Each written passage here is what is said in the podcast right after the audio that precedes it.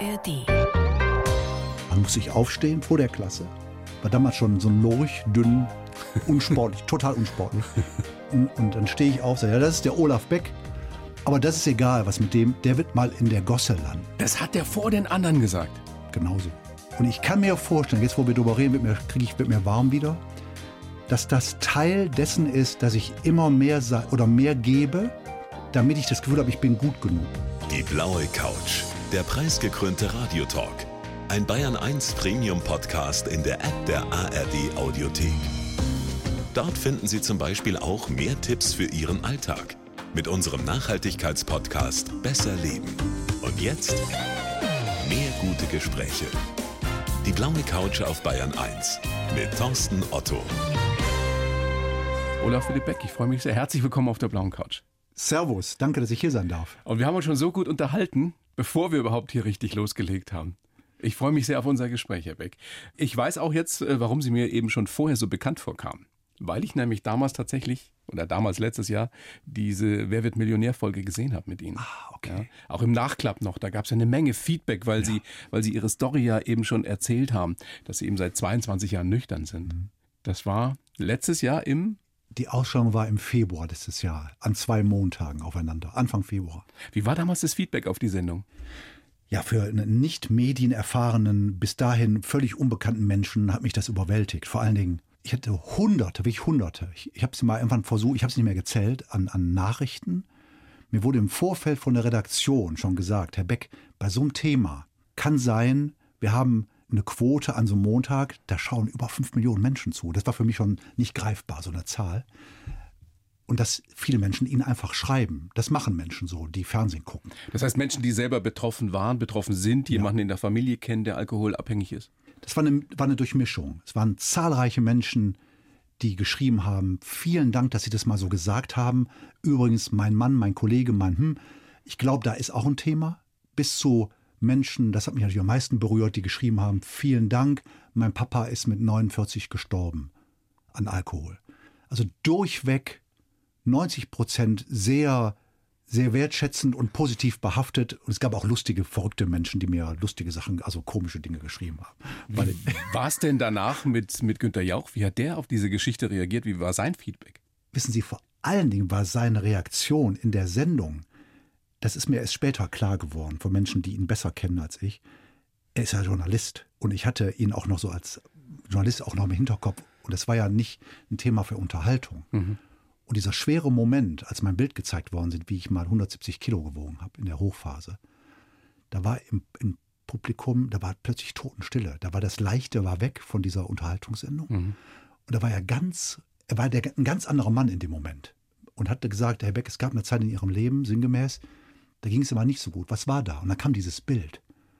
Und das ist ja, war eine Aufzeichnung auch. Und danach hat er gesagt, das ist schon ein schweres Thema. Sagt er, es wird ihm immer wieder bewusst, wie viele Menschen das betrifft anscheinend in Deutschland. Ne? Also er war ganz angefasst. Und deswegen ist es ja auch so wichtig, dass das vor so einem großen Publikum immer wieder auch thematisiert wird und dass man auch, was wir heute auch tun werden, darüber spricht, dass es auch einen Weg wieder raus gibt aus der Sucht. Und Sie sind ja der beste Beleg oder der beste Beweis dafür. Wie viel haben Sie eigentlich gewonnen damals? 64.000 Euro. Was haben Sie gemacht damit? Tatsächlich hatte ich aus meiner Zeit, in der ich alkoholkrank war, habe ich viele, viele Exzesse gelebt, ohne sie genießen zu können. Und die Kohle rausgehauen? Schulden angehäuft und, und unsinnige Dinge getan, große Schulden gehabt.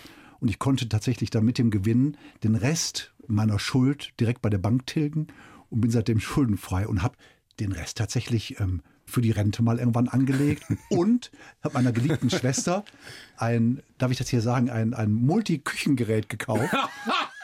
Ernsthaft? Das hat sie sich gewünscht. Die hat gesagt, er hat gesagt, Bruder, ich sag, was möchtest du haben, Schwester? Sagt sie, ich will nichts. Sagt sie, wenn es über 100.000 sind, hätte ich gerne einen gebrauchten Fiat 500 Cabriolet. Wenn es weniger ist, würde ich gerne dieses berühmte multifunktionales Küchengerät, was übrigens sehr teuer. Ich wusste Ja, es gar ja, nicht. ja, das das ist- hat sie natürlich das ist bekommen. schweineteuer. Ja, aber richtig. Das ist so, kennen Sie noch am laufenden Band? Ja, na klar. Carell? Ja, klar. Und dann nehme ich noch die Küchenmaschine. Ja, genau so. Aber die war richtig teuer und die hat sie natürlich bekommen. Und sonst habe ich nichts gemacht damit. Ich habe es einfach äh, Schulden bezahlt und angelegt. Jetzt sind Sie 22 Jahre nüchtern. Mhm. Nie wieder einen Tropfen angerührt? Kein Tropfen, nie. Was wäre denn, wenn Sie Mhm. ein kleines Bier trinken würden zum Beispiel? Gute Frage. Ich will das gar nicht ausprobieren.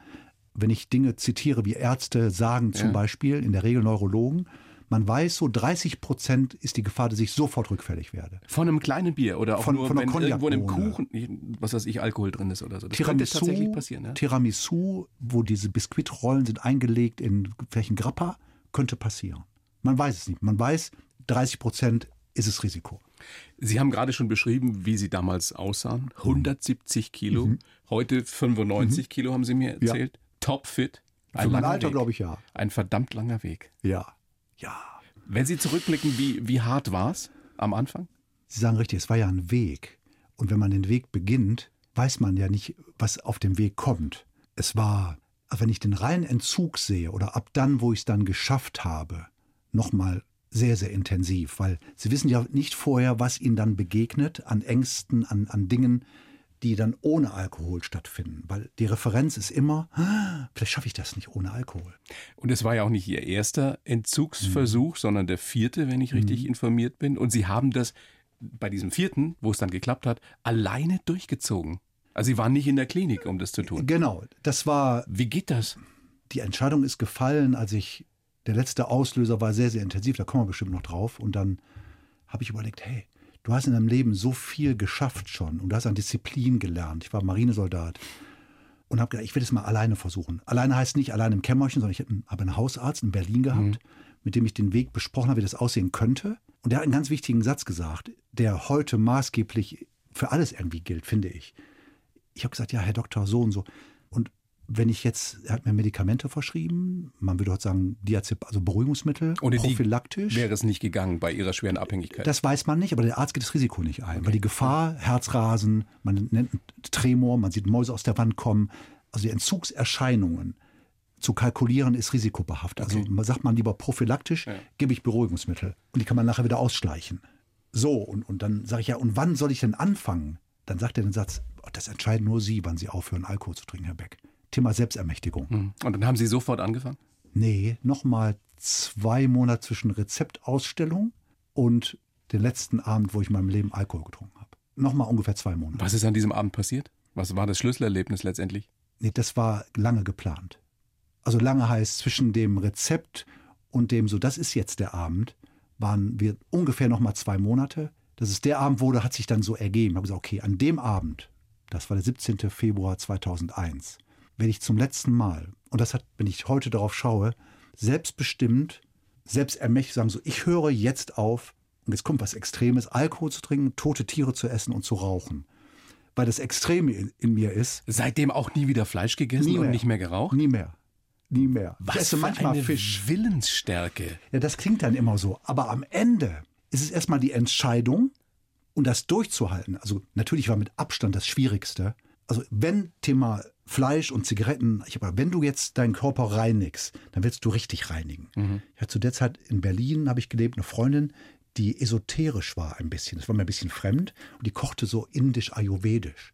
Und die sagte, was im Körper so passiert, wenn man Fleisch isst. Da dachte ich, jo, dann mache ich es auch richtig. Wenn ich schon aufhöre, Alkohol zu konsumieren. Haben Aber Sie es nicht richtig gegeben? genau so, ja. Aber die, natürlich war die, die Angst, wie ist es gleich?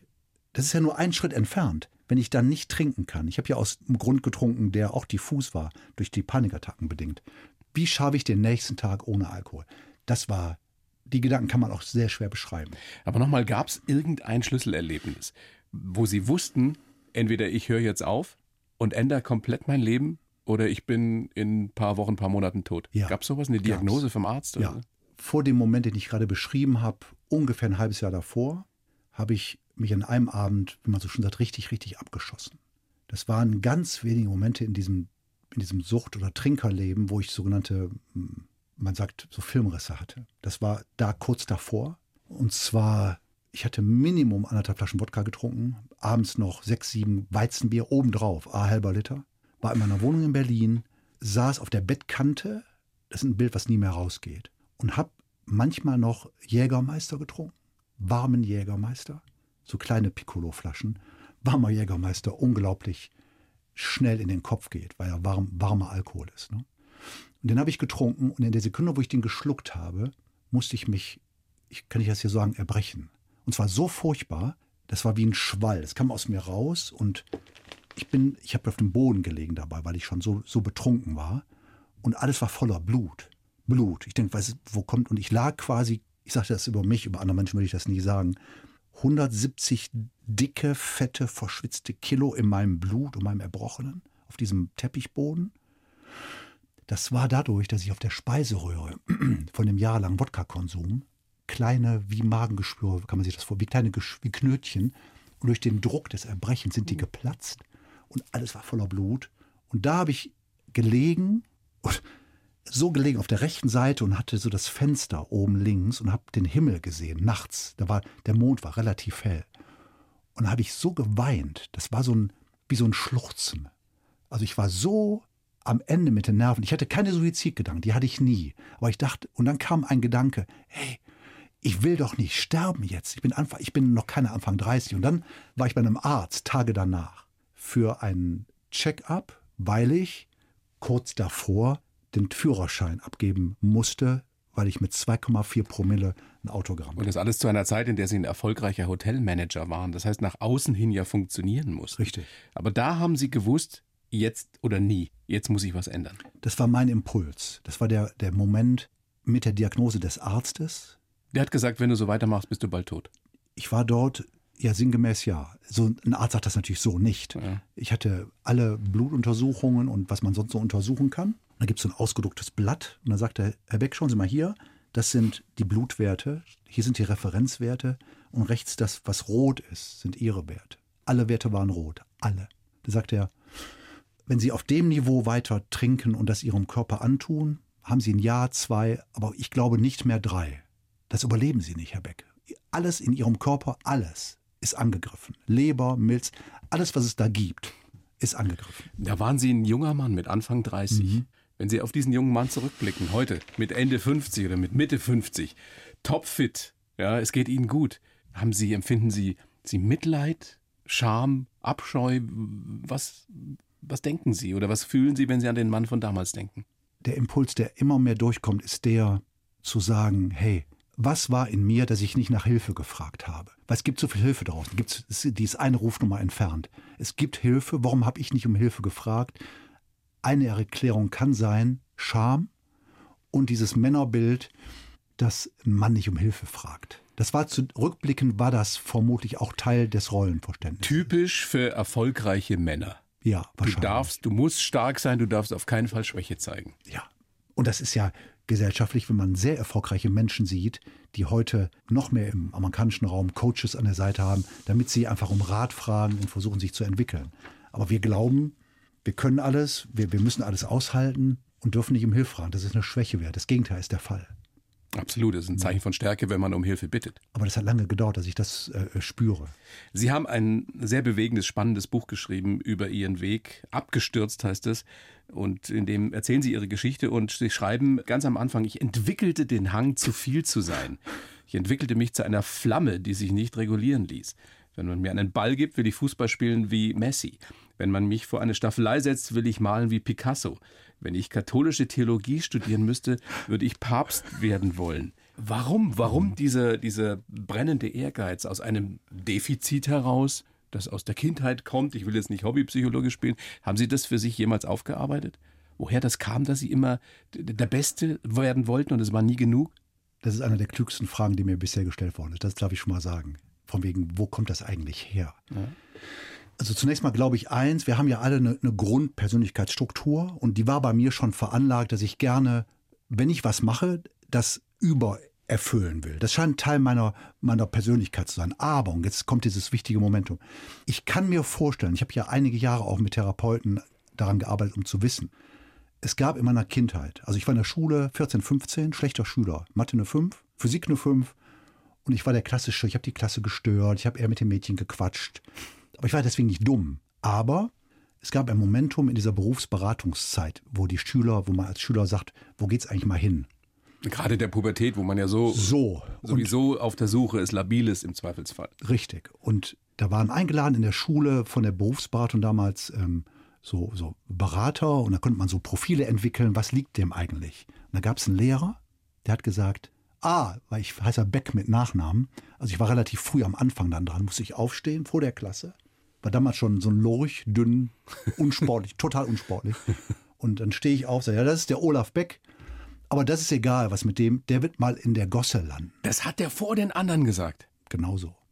Und ich kann mir vorstellen, jetzt wo wir darüber reden, wird mir, kriege ich, wird mir warm wieder, dass das Teil dessen ist, dass ich immer mehr sei, oder mehr gebe, damit ich das Gefühl habe, ich bin gut genug. Ich habe heute noch mit 57 überdrehe ich manchmal, dass mein Boss, der deutlich jünger ist, der sagt, ey, der ist gut, mach mal langsam. Das geht nie weg, ne?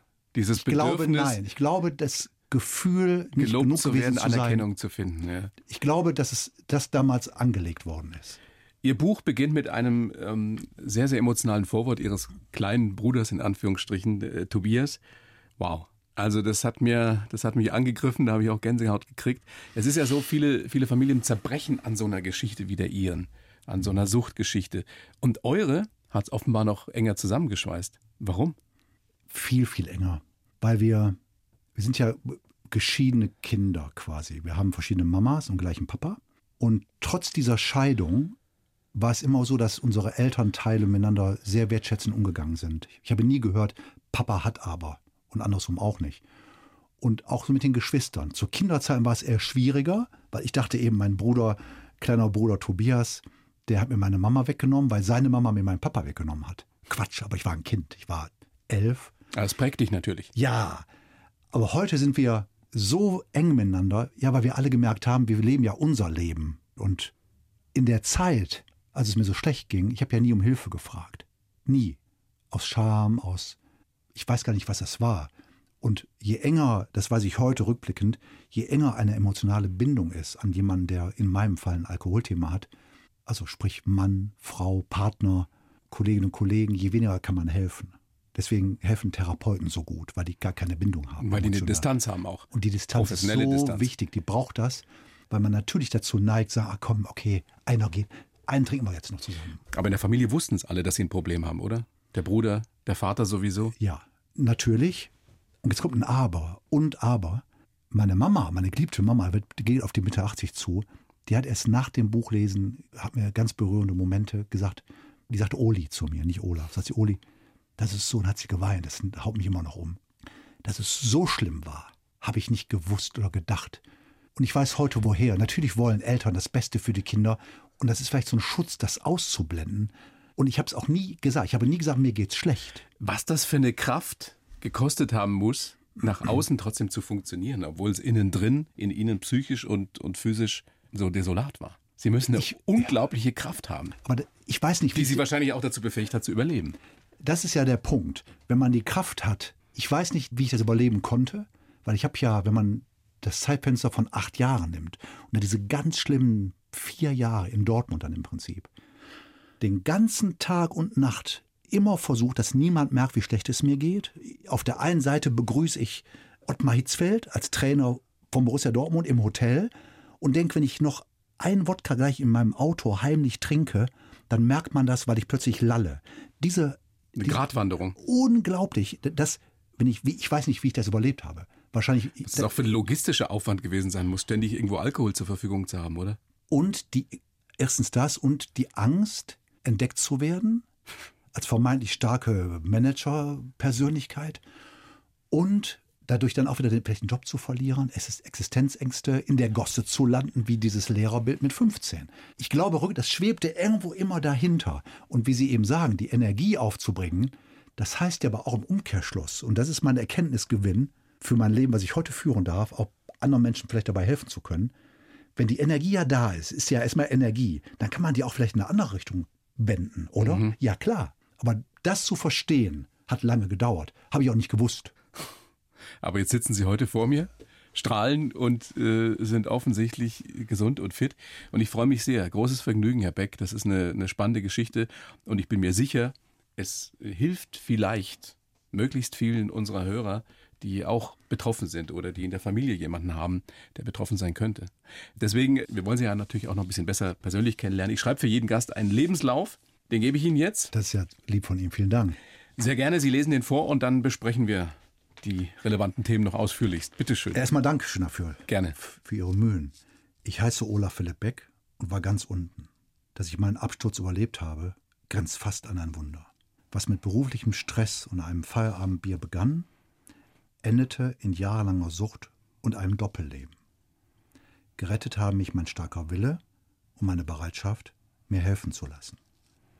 Geholfen hat mir auch die Tatsache, dass ich zu Extremen neige. Aber ich musste erst lernen, mit meinen Ängsten zu leben und Schwäche zuzulassen.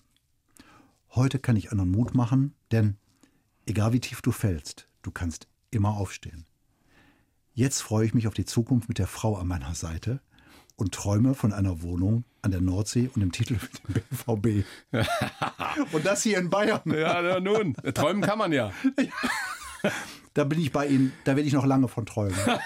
Der letztes Jahr oder letzte Saison.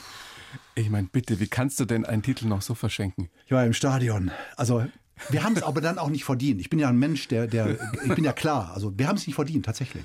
Wenn man zu Hause gegen Mainz nicht gewinnt, haben wir es nicht verdient gehabt. So sieht's aus. Ja. Und diese Saison? Ach, keine Chance. Gar keine Chance. Ich habe sogar die Befürchtung, ich hoffe, das hört jetzt den Norbert Dickel nicht, mein Freund, dass, es, dass wir sogar Schwierigkeiten haben, wir in der Rückrunde uns, uns hoffentlich für die Champions League zu qualifizieren. Ich habe ein ganz komisches Gefühl für diese Saison. Ich will es gar nicht so ganz laut sagen. Ich war, irgendwas ist los. Aber Wir der haben- BVB, also die Dortmunder, das, das ist ganz tief drin. Oder? Seit frühester Kindheit? Na, nee, das kam erst. Also intensiver kam sind ja das erst. Wuppertaler. Genau, und das Papa war immer schon Dortmund-Fan. Aber dieses ganz, ich war immer unsportlich.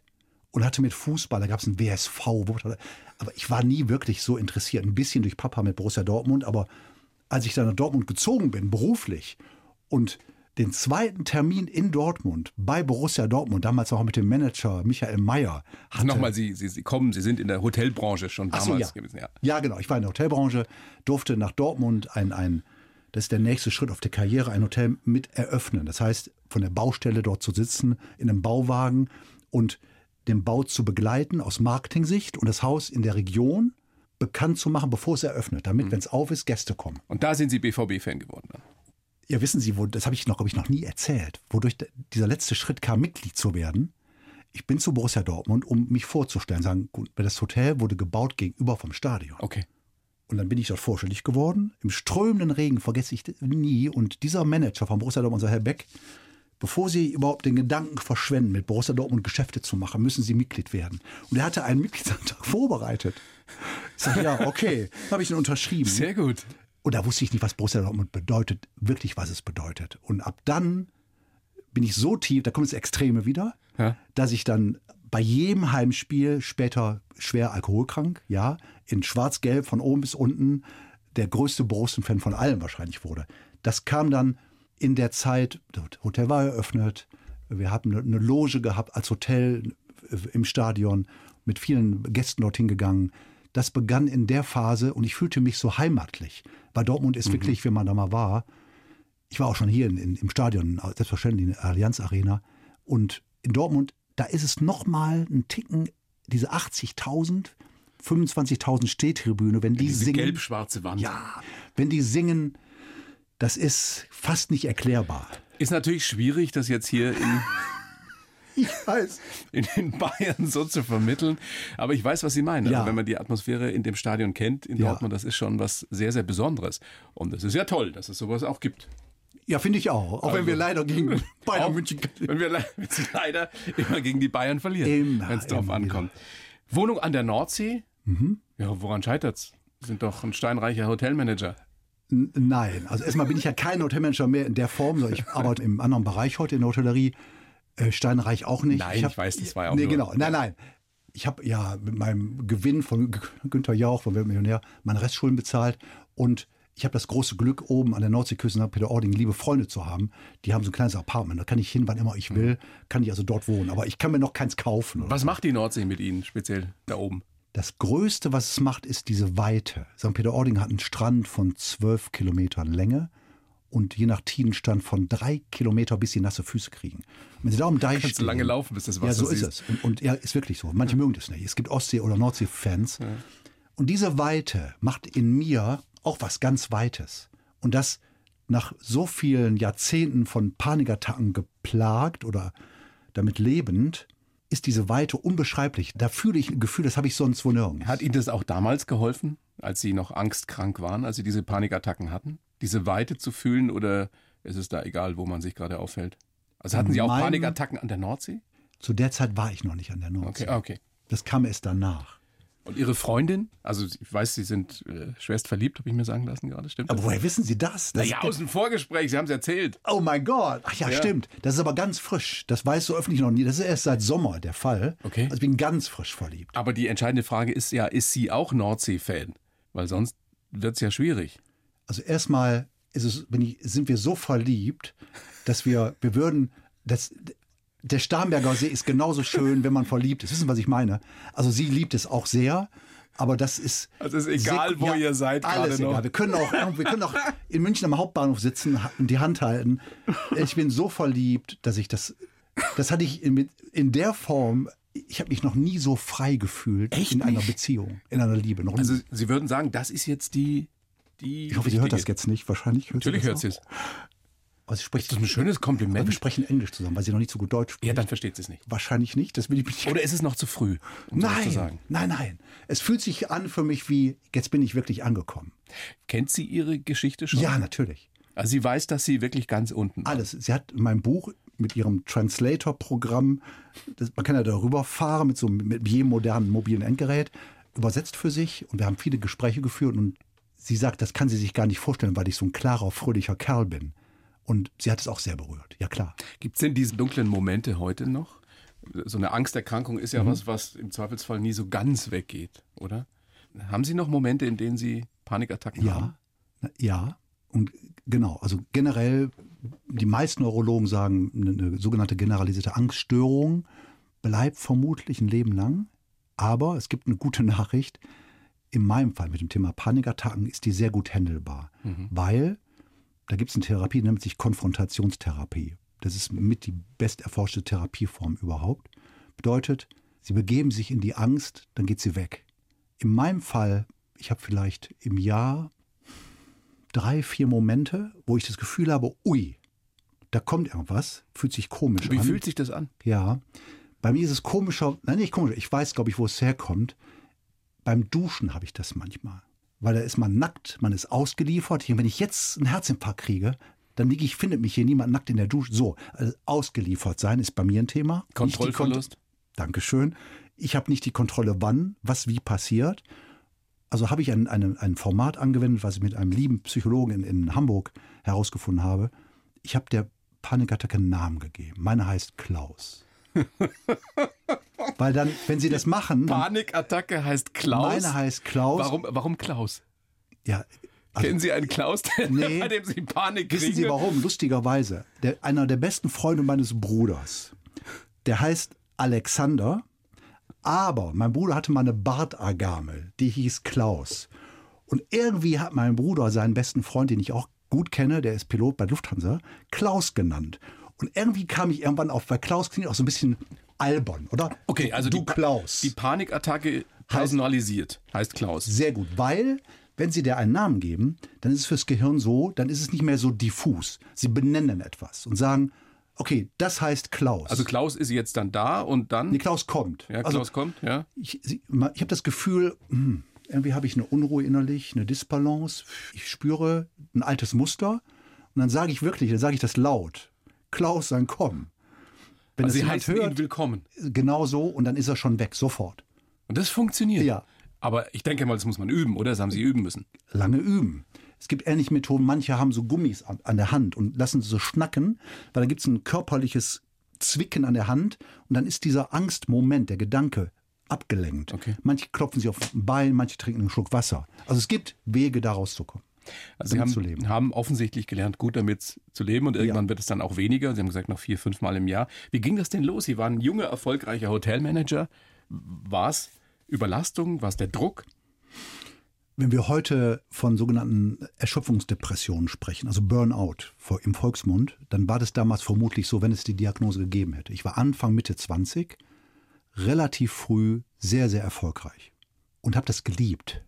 Rück, rückblickend weiß ich, das war diese Anerkennung in der Gosse, war ganz weit weg. Ich hatte Anerkennung, ich habe viel Geld verdient, auch in der Hotellerie, für die Verhältnisse damals. Hatte einen Dienstwagen, also alles war im Außen schön, hatte Anerkennungen. Und irgendwann merkte ich so eine, relativ plötzlich so eine innerliches, wie so ein Rasen. Das, ich beschreibe das, manche Menschen kennen das, wenn sie zu viel Espresso getrunken haben, dann hat man so eine Unruhe. Mhm. Und die hatte ich plötzlich ohne äußeren scheinbaren Grund. Das fühlte sich unangenehm an. Heute weiß ich, es gibt sowas wie Sympathikus, Parasympathikus und Ausgleich in uns. Dadurch, dass ich wirklich fast nur gearbeitet habe, ich bin nicht mehr gejoggt, ich habe mich ein bisschen vernachlässigt, bin Sie unglaublich zugenommen. Na, das war noch nicht da. Zu dem Zeitfenster noch, also zum Beginn noch nicht. Da war ich so wie jetzt so ungefähr. Okay.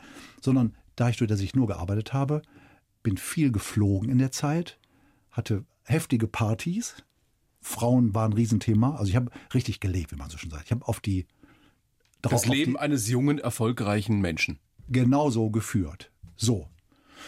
Dann habe ich abends schon mal ein Bier getrunken zu Hause, weil ich dachte, oh Mensch, vielleicht könntest du besser einschlafen. Thema Einschlafstörung. Weil diese Unruhe dauernd da war. Genau, die wurde mehr.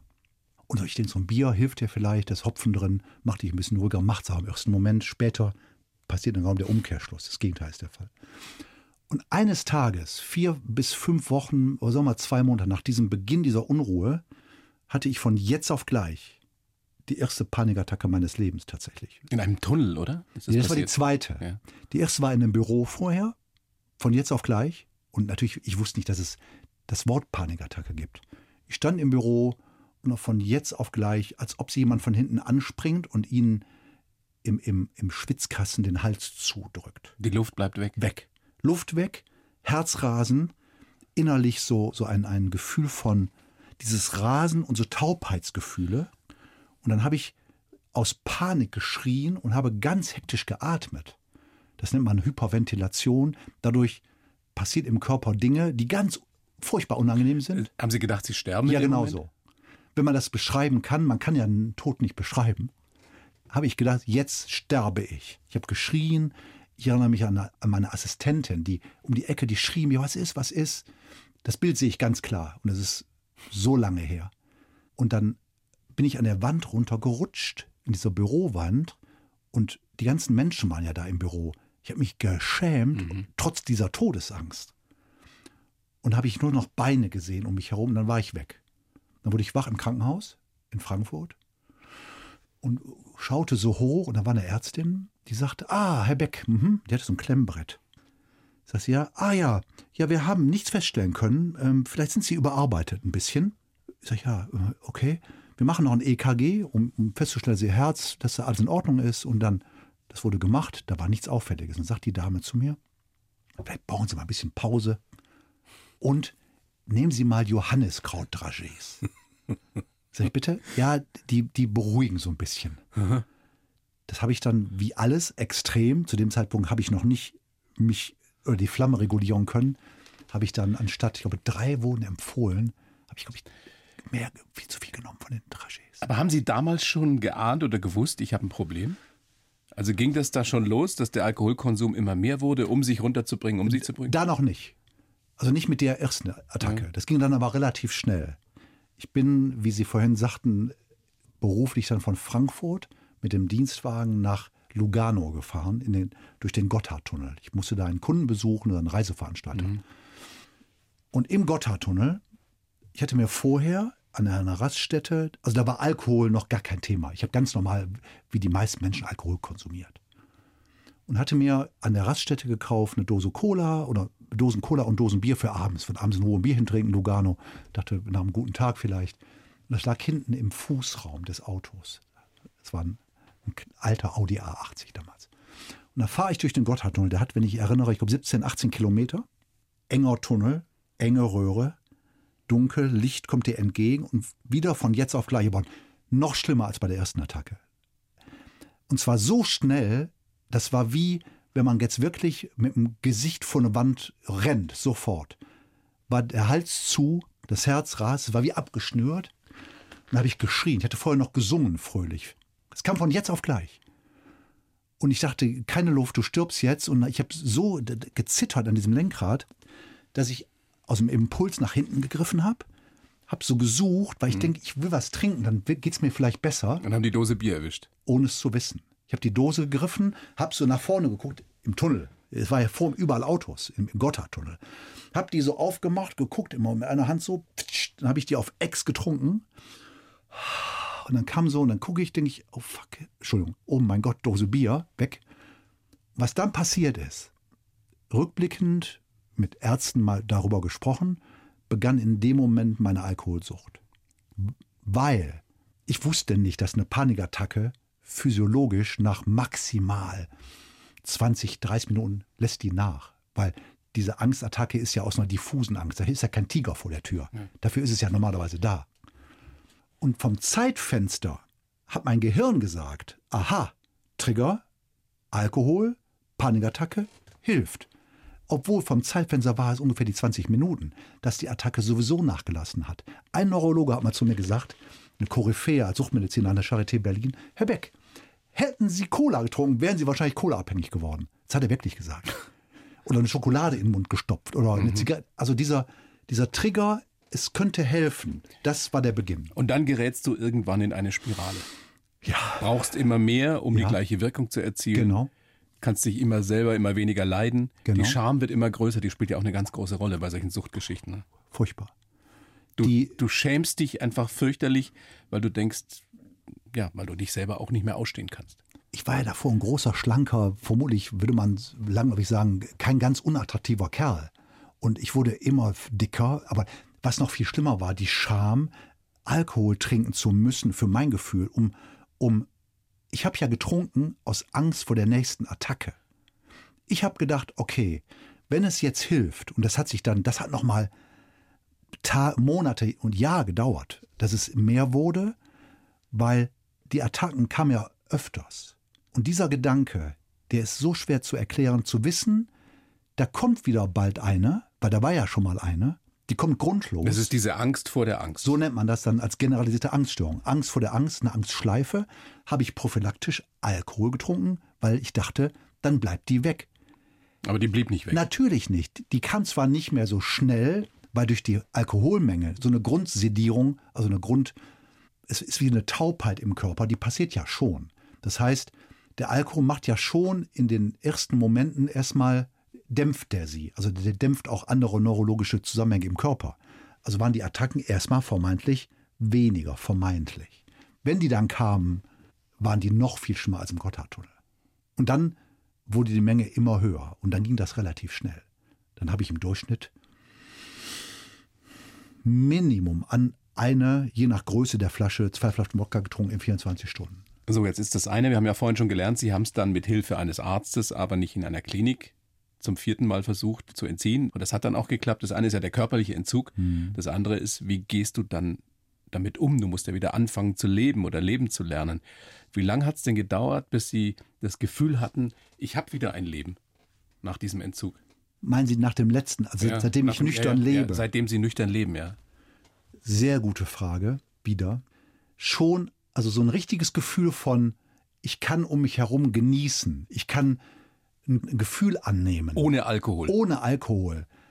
Nochmal mindestens zwei Jahre. So, wo Glücksgefühle kamen. Ich hatte in Berlin dann einen tollen Job in einem schönen Hotel. Da habe ich mir einen Anzug gekauft, von der Größe wie heute noch. 106, da passe ich gut rein. Manchmal ist das Sakko ein bisschen zu weit fast. Wie viel Kilo haben Sie abgenommen? Äh, 70. 70 mhm. Kilo, wow.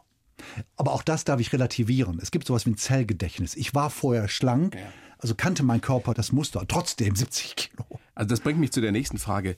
Das, was Sie geschafft haben, kann das jeder oder jede hinkriegen, die in einer ähnlichen Situation ist? Also an was ich glaube, ist die Kraft in uns selbst, alles schaffen zu können. Was aber trotzdem auch eine Wahrheit ist. Und das ist eine, wieder so eine ganz wundervolle Frage. Nein, es gibt auch Menschen, die das nicht schaffen. Aber nicht, weil sie zu wenig Disziplin haben, zu wenig Kraft oder sollen sie aber nicht so anstellen. Es gibt einfach Menschen, die ich auch schon erleben durfte, die verstorben sind, weil der letzte Quäntchen, das letzte Quäntchen an Disziplin, an vielleicht an Urvertrauen, an Liebe meiner Eltern, also dass da irgendwas das hatten war. Sie alles in der Kindheit. Ja, da ist ja nichts schiefgelaufen bei Ihnen. Ne? Des, ja. Deswegen würde ich sagen, nein, es schafft nicht jeder, aber nicht weil Leute das nicht wollen, sondern weil dann irgendwie die Kraft fehlt, durchzuhalten. Würden Sie so weit gehen zu sagen, die Ausbildung bei der Marine hat mir letztendlich mein Leben gerettet? Ja. Krass. Und das, ich, wie Sie merken, ich rede ja sonst gern, aber da brauche ich nur Ja zu sagen. Ja, Punkt. Weil die Referenz in meinem Kopf an Momente, die ich da erleben durfte, dankbarerweise, haben mir das Leben gerettet. Herr Beck, großes Vergnügen. Dankeschön. Besser wird's nicht mit uns beiden. Bedanke mich sehr für das Gespräch. Ja. Ich danke. Sag gerne nochmal Ihr wirklich lesenswertes Buch für Menschen, die sich dafür interessieren oder die vielleicht selber betroffen sind oder Betroffene kennen. Abgestürzt, egal wie tief du fällst, du kannst immer aufstehen. Vielen herzlichen Dank. Ich habe zu danken. Vielen, vielen Dank.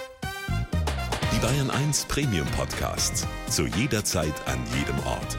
In der App der ARD Audiothek und auf bayern1.de. Bayern 1 gehört ins Leben.